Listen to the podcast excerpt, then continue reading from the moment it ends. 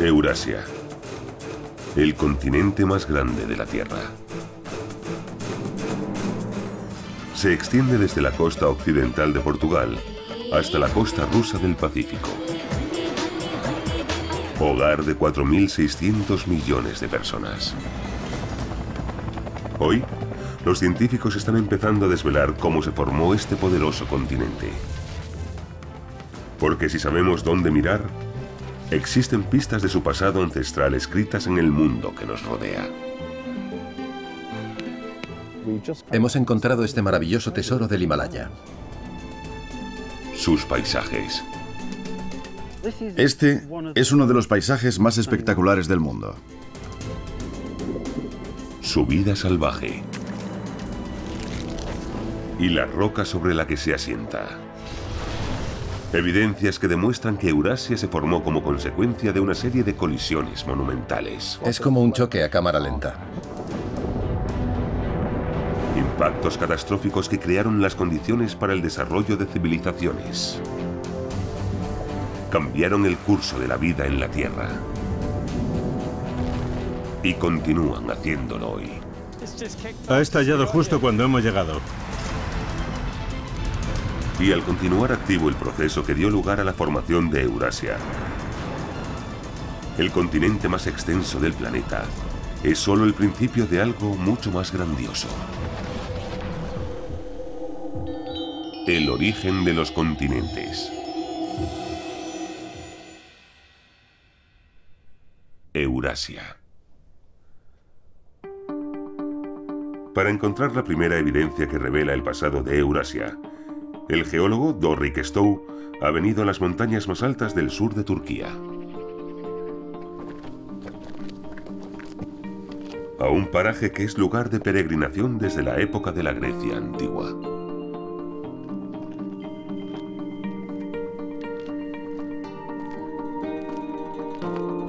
Estas son las llamas eternas de Quimera. En turco se las conoce como yanartas, que significa rocas en llamas.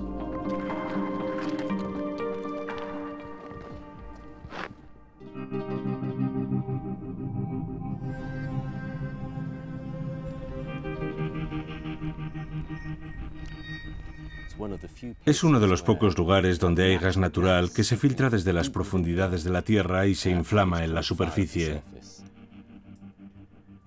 Seguramente empezó a arder de forma natural hace muchos milenios como consecuencia de un rayo o algo parecido, y desde entonces continúa ardiendo. Y este gas es la pista que nos revela los orígenes de Eurasia.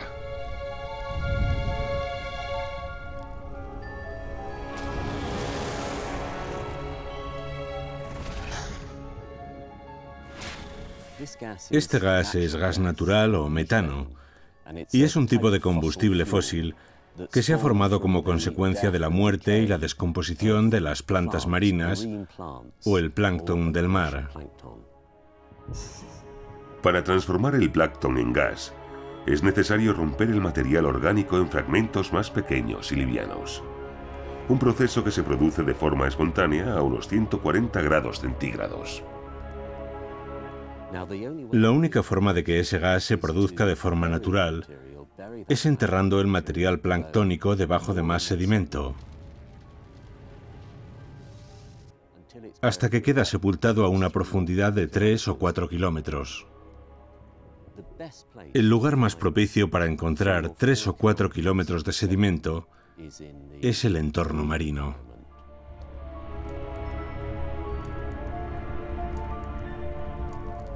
El gas que emerge aquí indica que hace decenas de millones de años esta región de Turquía estaba bajo el agua. Pero las evidencias de un océano perdido no terminan aquí. Este es un mapa de Eurasia, tal y como lo conocemos hoy, y nosotros estamos aquí, en el sur de Turquía. Las llamas de gas que vemos a nuestro alrededor solo son la punta de un enorme iceberg. Los principales yacimientos de petróleo y de gas en la actualidad empiezan en el este de Turquía, continúan por Oriente Próximo y Asia Central y terminan en Afganistán. Pero este océano se extendía mucho más allá. Esta roca sobre la que estamos es una ofiolita, un deslizamiento de la corteza oceánica. Y deslizamientos de este mismo material se encuentran desde el oeste de España hasta Grecia, pasando por Turquía, Asia Central y el norte de la India hasta China. Y son evidencias incuestionables de que hubo un tiempo en el que una gran franja de océano atravesaba el corazón del continente euroasiático.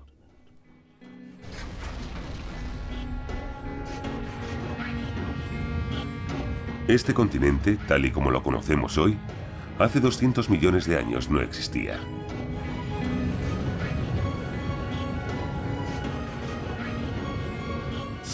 En el lugar donde están situados actualmente el sur de Eurasia, Italia, Arabia y la India, había un océano de 19 millones de kilómetros cuadrados. El Tetis. La mayor parte de Europa occidental desapareció bajo sus olas, conectando las islas tropicales situadas frente a su costa noroccidental. Abrazadas por sus extensas y sinuosas costas, todas las masas continentales de la Tierra se unieron, formando un inmenso supercontinente llamado Pangea.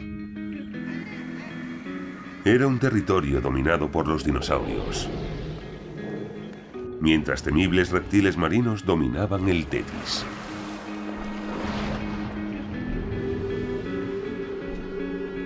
Pero este mundo desaparecería pronto para siempre, porque la creación de Eurasia iba a destruir el Tetis y a abocar a todas estas criaturas a la extinción.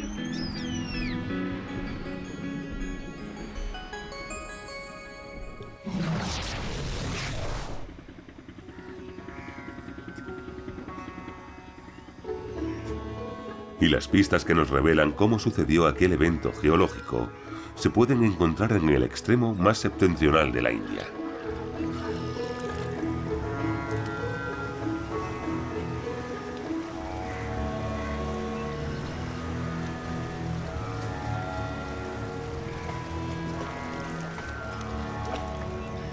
Estos son los plácidos remansos de Kerala.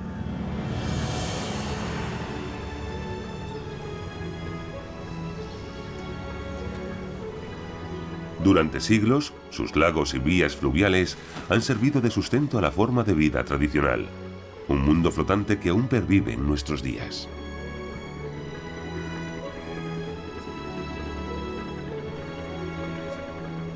El biólogo Rahul Kumar ha venido aquí a encontrar una criatura que ha habitado en estas aguas durante más de 100 millones de años y está conectada directamente a los orígenes de Eurasia.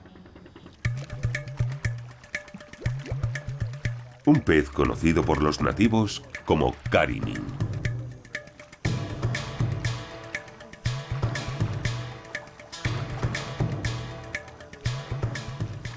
Estos pescadores están especializados en la pesca del carimen. Utilizan una técnica llamada cuerda ahuyentadora.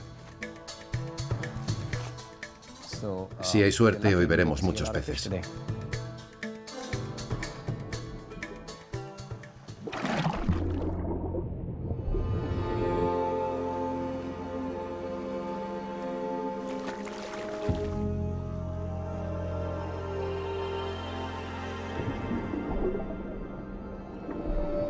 Primero, dos pescadores utilizan una cuerda para ahuyentar a los peces hacia el lodo del fondo del lago.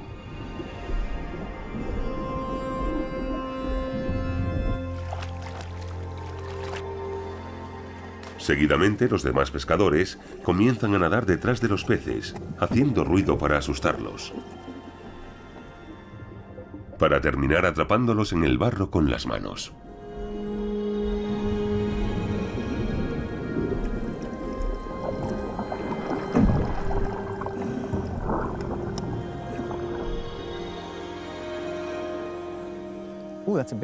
Ese es grande. Increíblemente, es en la anatomía de estos peces donde podemos hallar las pistas que nos revelarán el pasado del continente.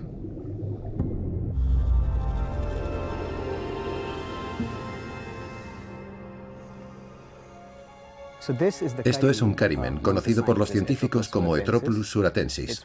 Es una de las tres especies de cíclidos nativas de la India que habitan en los ríos costeros de los litorales oriental y occidental.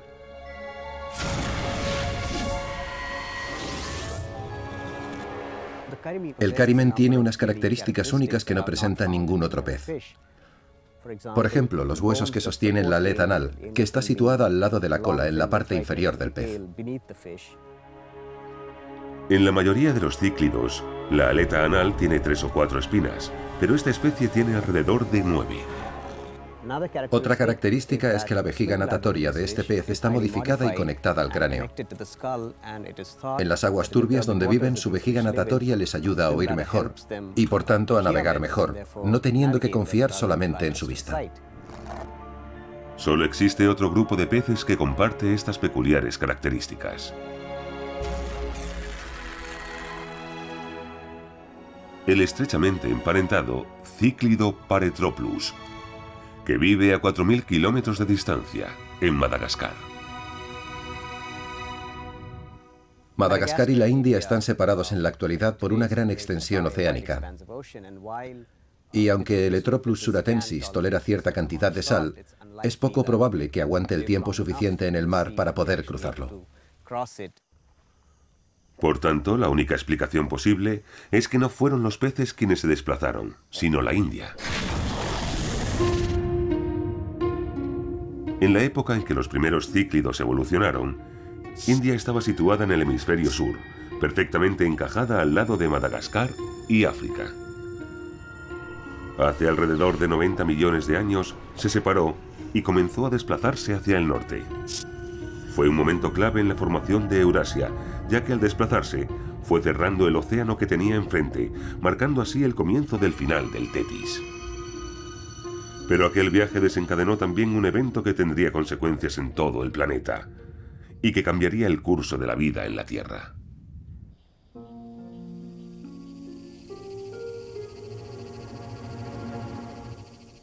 Las evidencias de ese cataclismo se pueden ver en las colinas de las afueras de Bombay, una región conocida como los Traps del Deccan.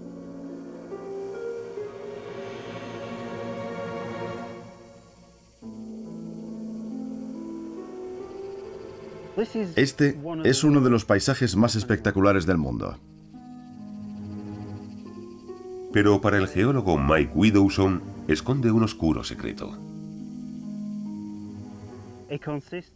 Consiste en capas y capas de roca oscura que representan una erupción individual de lava. Y cuando cada uno de esos flujos de lava se solidificaba, comenzaba la siguiente erupción y se extendía el siguiente flujo. Ese proceso se repetía una y otra vez hasta construir una estructura de un grosor enorme, de unos 4 kilómetros en total. La extensión de este campo de lava es enorme. Cubre un millón de kilómetros cuadrados, alrededor del 20% de la superficie total de la India. Hace 68 millones de años, este paisaje era muy diferente.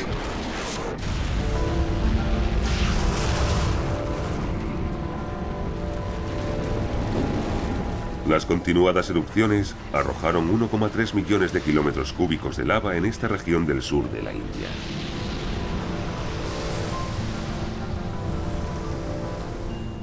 Suficiente para cubrir el Reino Unido con una capa de roca de 5 kilómetros de grosor.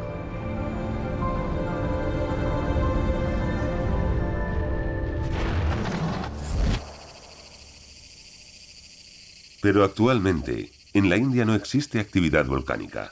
Por tanto, la pregunta es, ¿de dónde procedía toda esta lava?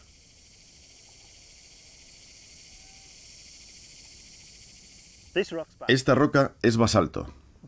El basalto contiene una serie de minerales y de todos ellos el más importante para nosotros es el óxido de hierro. Increíblemente, estos cristales de dióxido de hierro pueden llevarnos directamente al origen de las erupciones. Los óxidos de hierro son magnéticos. Pueden registrar la orientación del campo magnético tal y como era hace millones de años. Al solidificarse la lava, su temperatura desciende por debajo de los 585 grados centígrados. Y los campos magnéticos de los cristales del óxido de hierro se alinean con el campo magnético del planeta. Todos sabemos que la aguja de una brújula apunta al polo norte, pero mucha gente ignora que la aguja de la brújula se inclina a medida que cambiamos de latitud. En el Ecuador, la aguja está en posición casi horizontal. A medida que nos desplazamos hacia el norte, la manecilla del norte desciende. Y cuando volvemos a cruzar el Ecuador y nos movemos hacia el sur, es la manecilla del sur la que desciende. El descenso aumenta a medida que aumentamos la latitud.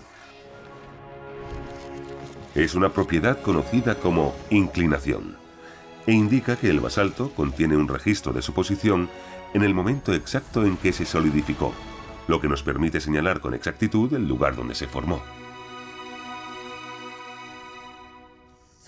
Estamos sentados en los traps del Deccan, a 19 grados de latitud norte, pero el magnetismo que quedó registrado en estas rocas el día en que erupcionaron nos dice que estaban localizadas a una latitud de entre 20 y 21 grados de latitud sur.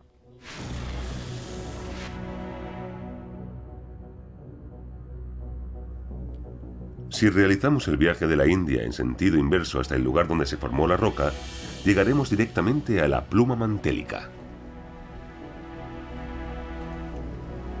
Una enorme columna de roca supercaliente que se eleva desde cerca del núcleo de la Tierra.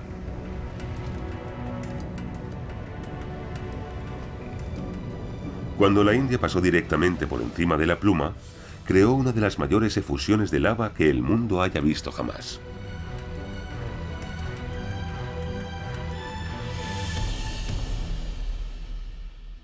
Fue un cataclismo geológico, pero las consecuencias que tuvo en la biodiversidad fueron más espectaculares todavía, ya que las erupciones del Deccan contribuyeron a uno de los puntos de inflexión más extraordinarios en la historia de la vida en la Tierra. Científicos como Mike no consideran una coincidencia que las erupciones tuvieran lugar en la misma época en que se produjo una de las mayores extinciones en masa desde que la vida surgió en la Tierra. Hace 65 millones de años, el 50% de todas las especies, la mitad de los animales de la Tierra, fueron exterminados, incluidos los más célebres de todos, los dinosaurios. Se da por hecho que el impacto de un meteorito en el Golfo de México fue la única causa de aquellas extinciones en masa.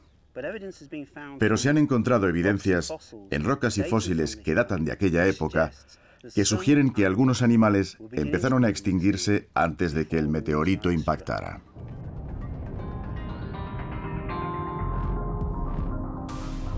Durante más de un millón de años antes del impacto, la pluma mantélica incandescente había estado ascendiendo a través del continente, arrojando a la atmósfera miles de millones de toneladas de ceniza y gases de efecto invernadero. A lo largo de cientos de miles de años, aquel vertido fue ahogando lentamente el planeta y envenenando los océanos, aniquilando la mitad de la fauna y la flora.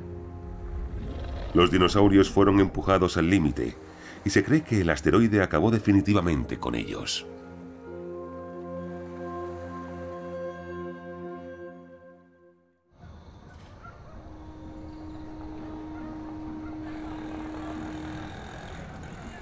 Pero el final de los dinosaurios resultó ser beneficioso para nosotros, porque mientras un grupo de animales se extinguía, otro tenía las características necesarias para sobrevivir y ocupar su lugar, los mamíferos.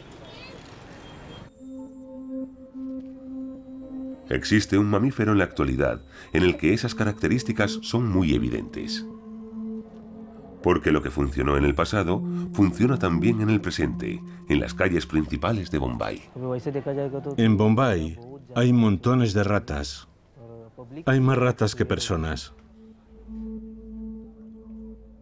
La ciudad tiene un problema de tal magnitud con estos roedores que utiliza un pequeño ejército de cazadores de ratas, como Rakesh Darji Misu.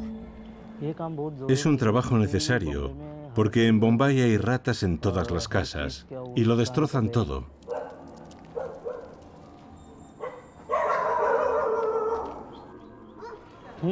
Me encanta este trabajo, pero no me gusta tener que matar a las ratas. Pero hay que ganarse la vida.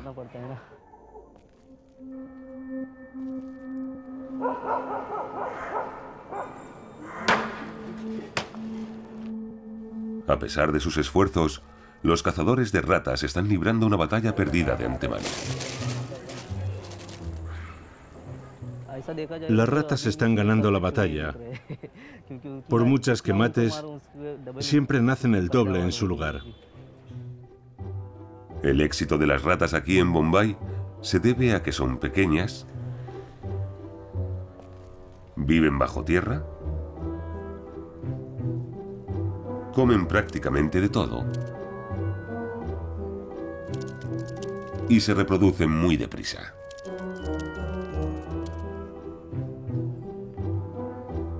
Son las mismas características que debieron ayudar a los primeros mamíferos, pequeños y similares a las ratas, a sobrevivir al cataclismo.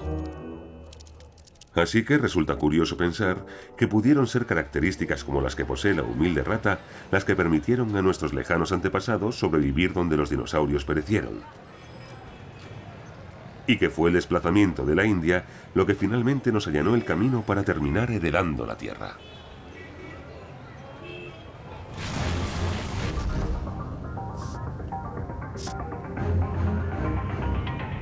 Mientras la India continuaba desplazándose hacia el norte, dejó atrás la pluma mantélica.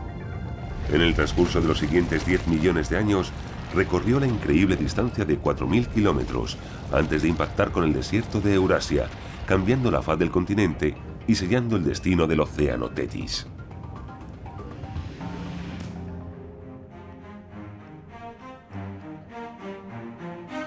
Pero la desaparición del Tetis tendría otro importante impacto en la historia de la humanidad. Al conformar el clima de Eurasia, iba a tener un efecto profundo en la civilización. Para comprender cómo sucedió, el geólogo Mike Searle ha venido a observar el resultado más obvio de aquella colisión.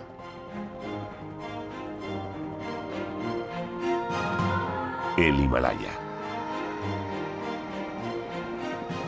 La cordillera de montañas más grandiosa de la Tierra.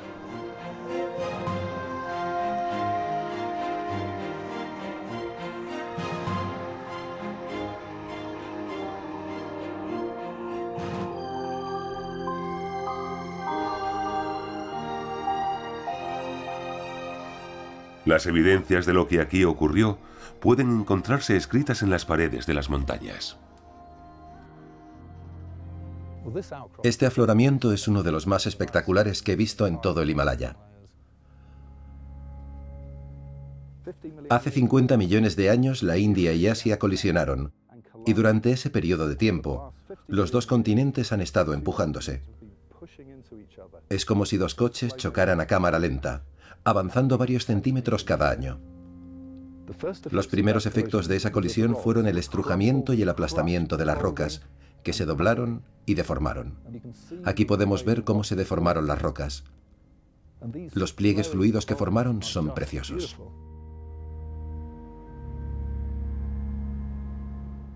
Durante el proceso de aquella colisión continental, rocas que tenían alrededor de mil kilómetros de ancho quedaron reducidas a unos 200 kilómetros.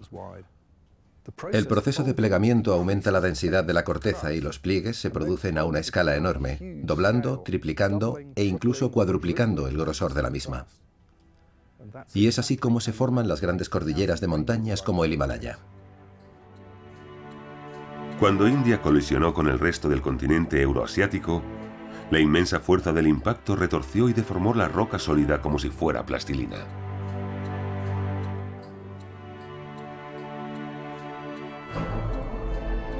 Y las evidencias de este desgarrador proceso geológico se pueden observar a lo largo de toda la cordillera montañosa. Ese es el pico Nilgiri.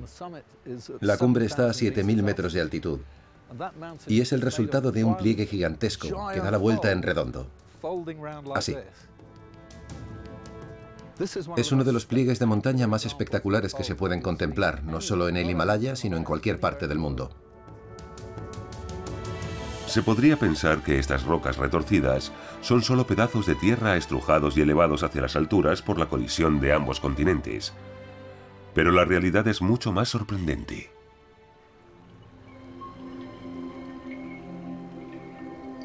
Este es el río Kali Gandaki, en el oeste de Nepal. Durante millones de años se ha ido abriendo camino a través del Himalaya para crear uno de los valles más profundos del mundo.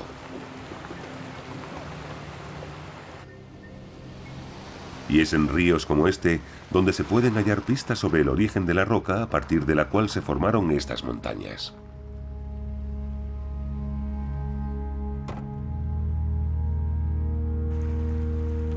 Se trata de unas piedras muy curiosas llamadas salagramas, consideradas manifestaciones del dios hindú Vishnu. Son muy difíciles de encontrar porque exteriormente parecen bolas de barro. Tienen un aspecto muy similar a vulgares cantos rodados como estos. Voy a probar suerte con este.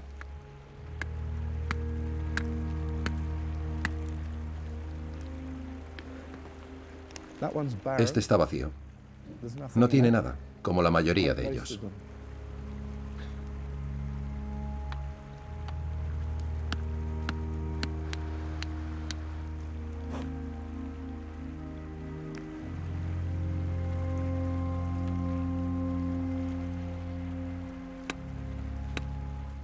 Hace falta mucha suerte para encontrar uno bueno y ser perseverante.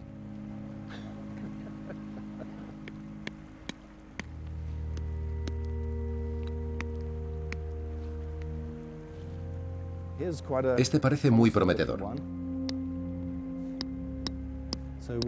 Voy a romperlo con delicadeza para ver si esconde un tesoro en su interior. Es un ejemplar maravilloso. Se denominan amonitas. Son las conchas de unas criaturas tipo sepia, parecidas al Nautilus de la actualidad. Y al igual que el Nautilus, estas criaturas no viven en las montañas, viven en el mar. Era un molusco que nadaba en el mar, provisto de tentáculos que salían por aquí y le servían para impulsarse, probablemente en esta dirección. Y cuando el animal murió, se hundió en el fondo cenagoso del océano, quedando encapsulado en el barro y fosilizado. Ha permanecido encerrado durante 200 millones de años, hasta el instante en que lo hemos abierto para hallar este maravilloso tesoro de la cordillera del Himalaya.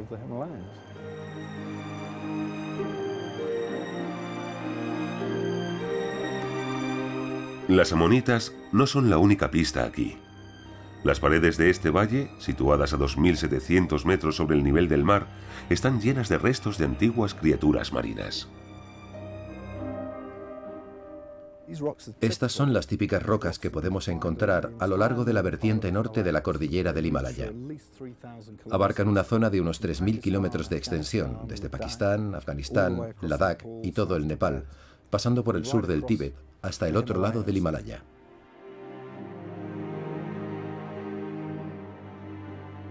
Incluso las cumbres de algunos de los picos más altos están hechas de estas rocas sedimentarias. La cumbre del Everest está formada de piedra caliza marina que fue depositada en la base de un océano.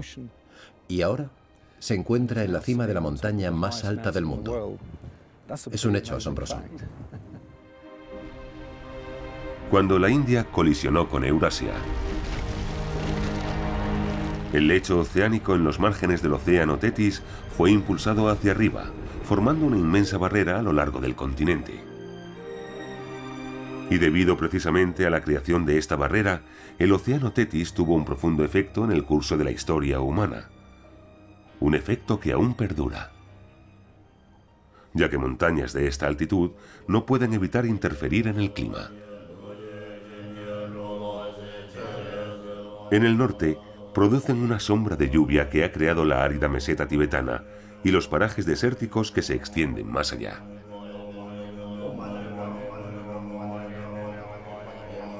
En el sur, en cambio, causan las lluvias monzónicas, que proporcionan agua vital a una gran parte del sudeste de Asia.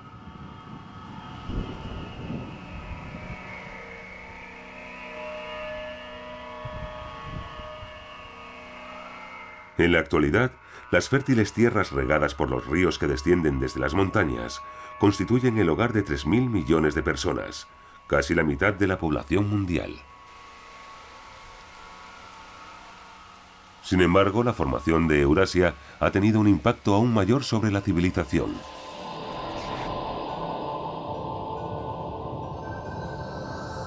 ya que la colisión de la India marcó el principio del fin del océano Tetis.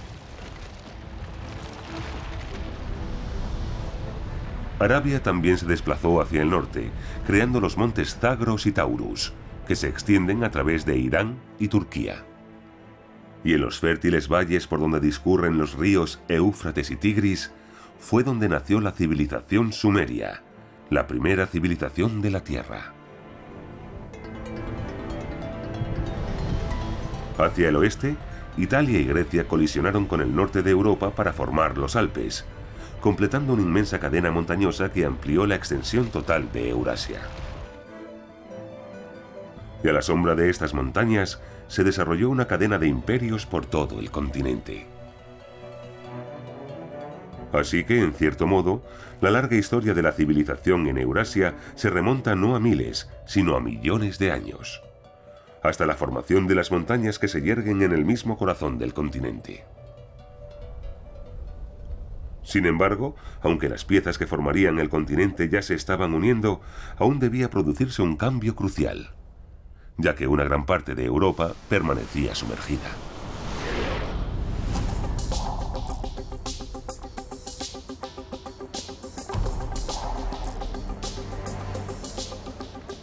Y la evidencia que nos revela cómo nació Europa tal como hoy la conocemos, la podemos encontrar en el subsuelo de una de sus ciudades más emblemáticas. En una serie de túneles ocultos con una historia macabra.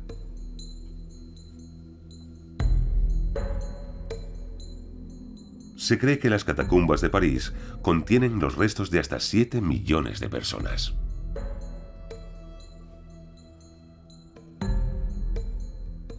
Fueron trasladados aquí a finales del siglo XVIII, cuando los cementerios de París estaban literalmente repletos de cadáveres.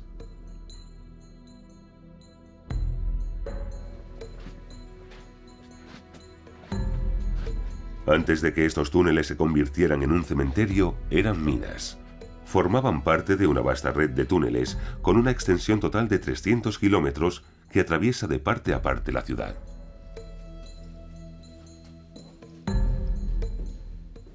En estos túneles subterráneos se extraía la piedra caliza que sirvió para construir París en la Edad Media. Sin embargo, para el geólogo Jean-Pierre Gelly, las paredes del túnel contienen pistas de una historia mucho más antigua. Algo que puede remontarnos en el tiempo hasta la creación de la propia Europa.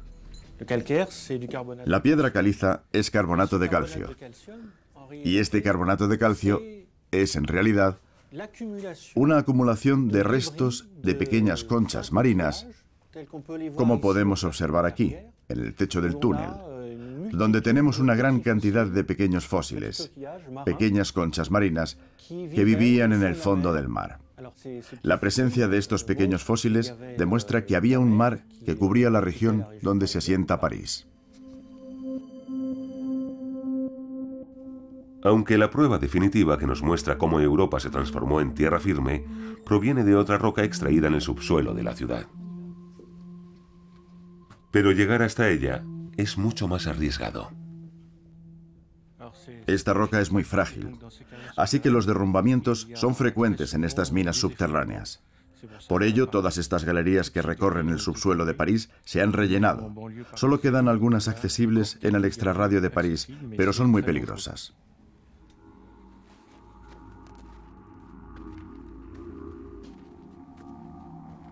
Estos túneles están formados por capas de una roca cristalina blanda llamada piedra de yeso, el ingrediente principal de un material al que la ciudad dio su nombre, yeso de París. Aquí se pueden apreciar dos capas de cristales finos de yeso. El yeso es sulfato de calcio una sal que se disuelve naturalmente en el agua de mar. Cuando esta agua de mar sufre una intensa evaporación, la sal se concentra y en un momento dado el yeso comienza a cristalizar. El yeso cristaliza en lagunas de muy poca profundidad. Aquí se pueden ver las marcas dejadas por olas muy pequeñas en el fondo de la laguna. Estas marcas nos revelan que el agua no sobrepasaba el metro de altura.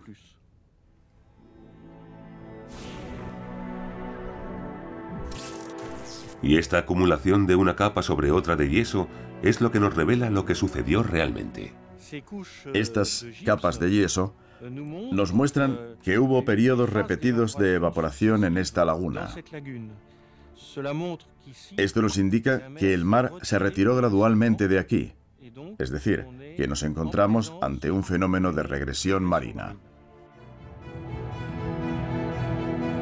Cuando los fragmentos de Eurasia se unieron, el océano Tetis quedó encerrado, cortando la libre circulación de corrientes oceánicas cálidas alrededor del Ecuador, lo que causó el enfriamiento de los océanos. Cuando las montañas se elevaron, las rocas expuestas a los elementos reaccionaron con el agua de lluvia y despidieron dióxido de carbono hacia la atmósfera, lo que produjo un efecto invernadero inverso que enfrió el mundo. Esto provocó que se formaran enormes capas de hielo en los polos, y con tal cantidad de agua convertida ahora en hielo y nieve, el nivel del mar descendió hasta que finalmente, hace 24 millones de años, Europa occidental afloró sobre el nivel del mar como tierra firme. Pero la creación de Eurasia tal como la conocemos es solo el comienzo de la historia.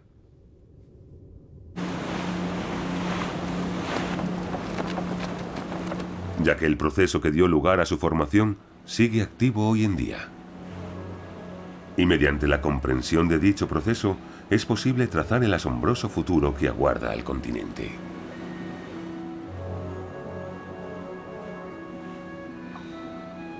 Y para ello, Ian Stewart ha viajado hasta el mar Mediterráneo.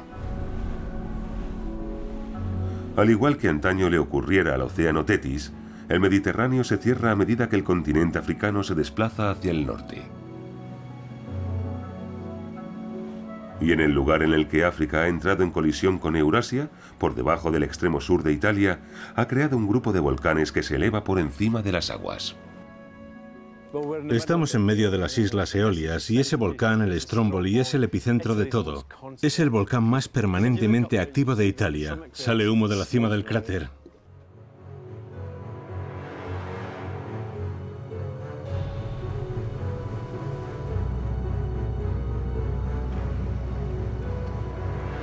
Es un lugar en el que podemos observar también cómo se forja el destino de Eurasia. Gracias.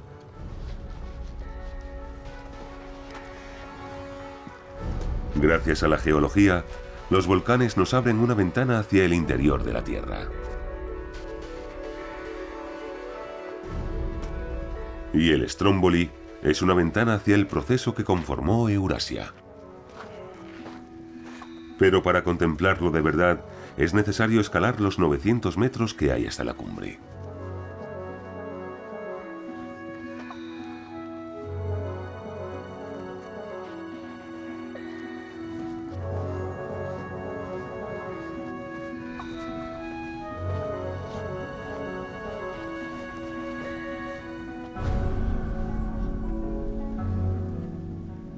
Mirad cómo emana vapor. Es una maravilla.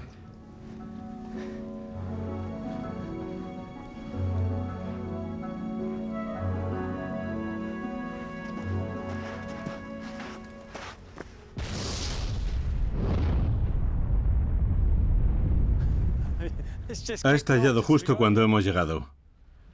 Aquí lo llaman resoplar. Ha sido un gran resoplido. Se pueden ver los cantos cayendo ladera abajo y el humo.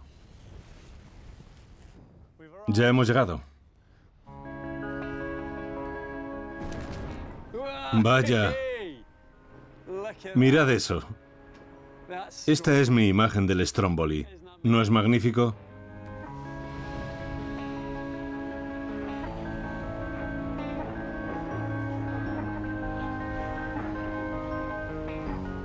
Lo que estamos viendo es un magnífico ejemplo del funcionamiento del Stromboli. No es como los volcanes hawaianos que generan enormes erupciones de lava. Este volcán tiene explosiones regulares cada 10 o 20 minutos y ha sido así durante los últimos 2000 años. Cuando se pone el sol empiezan los fuegos artificiales. Entonces entiendes por qué lo llaman el faro del Mediterráneo. Vaya. Eso ha sido una traca.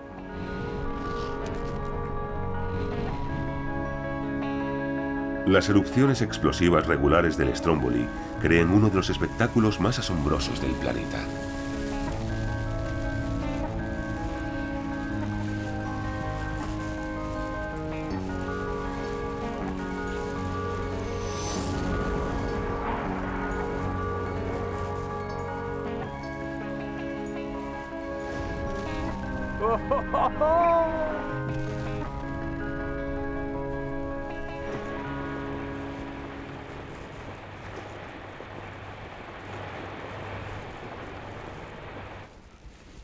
Pero además, constituyen una pista para entender el proceso que conforma el destino del continente.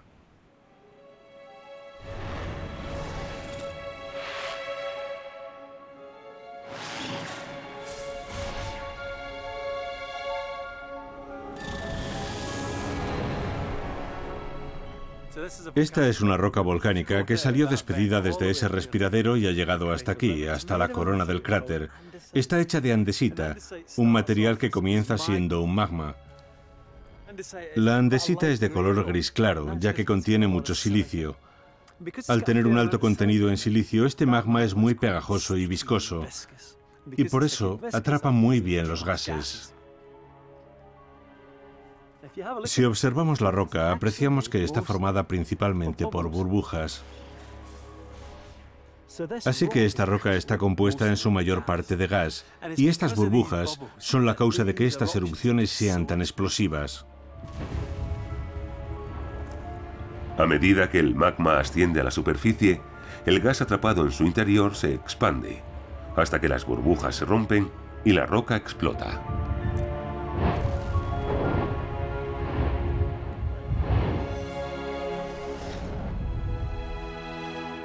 Pero el gas responsable de estas explosiones no es el gas que asociaríamos inmediatamente con un volcán. Es agua pulverizada o vapor. Esta roca explica de dónde procede el agua que impulsa estas erupciones de vapor. Cabría pensar que es agua de mar que penetra en el interior del volcán y éste la expulsa, pero el agua se encuentra ya en el interior de la roca. Esto es una andesita y no contiene ninguna burbuja se aprecian los hermosos cristales de piroxeno.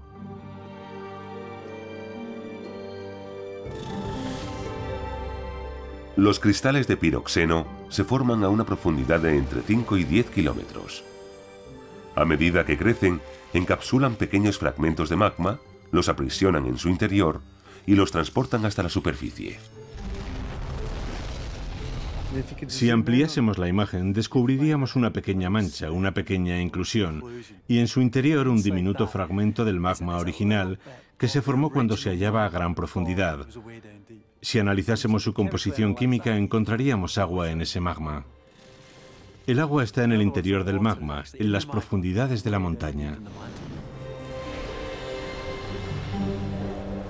La única posibilidad de encontrar agua a semejante profundidad en el interior de la Tierra es que algo la hubiese llevado hasta allí. En este caso fue arrastrada hacia las profundidades por la roca que formó el propio lecho oceánico.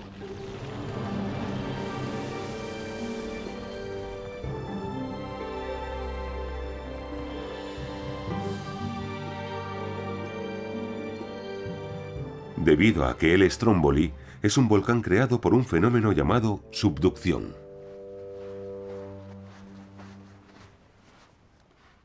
Las rocas de la corteza oceánica son más densas que las de la continental, de manera que se extienden en una zona inferior del manto. Cuando ambas cortezas colisionan se produce la subducción. La corteza oceánica se desplaza por debajo de la continental. Allí el agua se ve obligada a salir de las rocas oceánicas, funde la roca a su alrededor, las empuja hacia arriba y estallan creando los volcanes.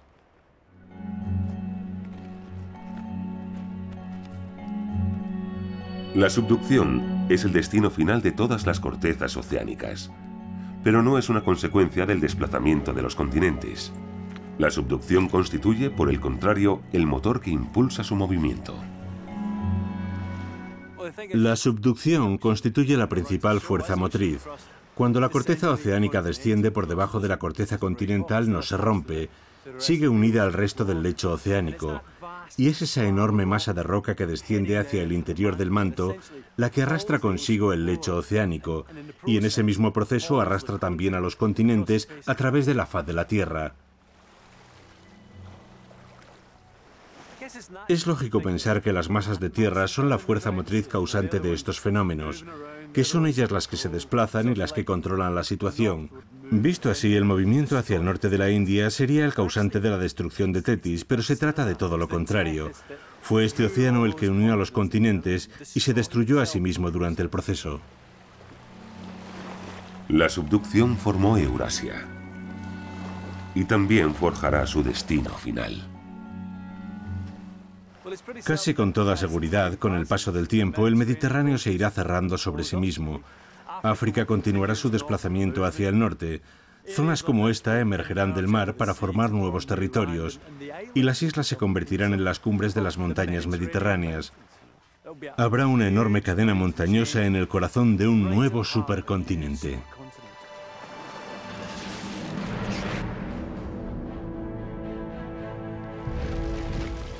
A medida que África empuja hacia el norte, Francia y Alemania se volverán cada vez más montañosas. Y esos grandes picos se alzarán sobre un vasto desierto que cubrirá por completo Europa Central y Asia.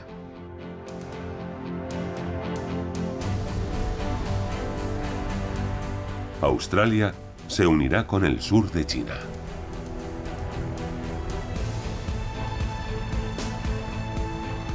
América colisionará con las costas de África.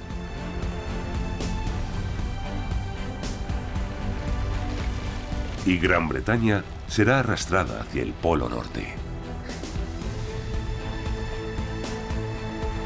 De aquí a 250 millones de años, todos los continentes de la Tierra volverán una vez más a unirse. Y Eurasia será el centro de un vasto supercontinente.